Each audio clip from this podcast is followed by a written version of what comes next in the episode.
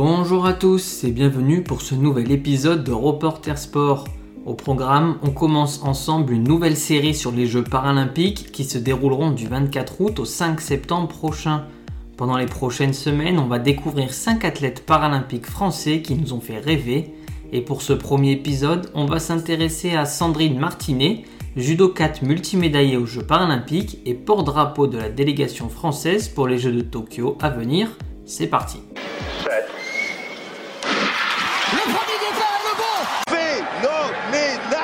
Le jour de gloire est arrivé. Je crois qu'après avoir vu ça, on peut mourir tranquille.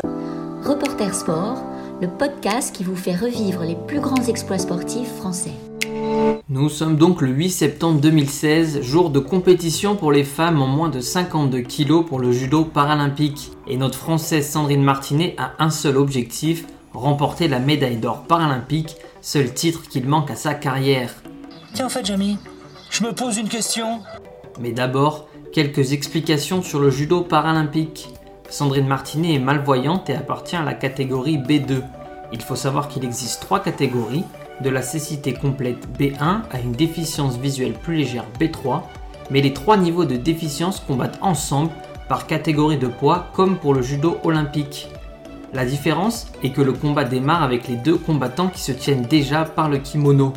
S'il y a rupture complète de la saisie des deux côtés, le combat est arrêté et redémarre avec la saisie installée. Les combats durent 4 minutes et l'objectif reste le même, faire tomber son adversaire sur le dos ou l'immobiliser au sol pour remporter le match. Retour à Rio maintenant. Notre Française combat dans la catégorie des moins de 52 kg et après une journée parfaite, Sandrine Martinet atteint sa troisième finale paralympique. À Athènes en 2004 et à Pékin en 2008, elle était repartie à chaque fois avec la médaille d'argent et elle avait fini à la cinquième place en 2012 à Londres. C'est donc le jour de la française pour enfin réaliser son rêve paralympique et elle va y arriver.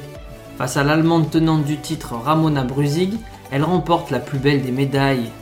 C'est donc sa première médaille d'or et elle l'ajoute à ses deux médailles d'argent pour un total de 3 médailles paralympiques en 4 participations.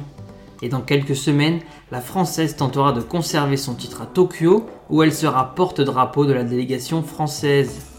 Et voilà, c'est la fin de ce premier épisode sur les Jeux paralympiques.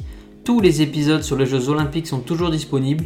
Et moi je vous donne rendez-vous la semaine prochaine pour découvrir le deuxième porte-drapeau de l'équipe de France paralympique aux Jeux de Tokyo dans quelques semaines, Stéphane Houdet, multimédaillé paralympique de tennis en fauteuil roulant. C'est tout pour moi.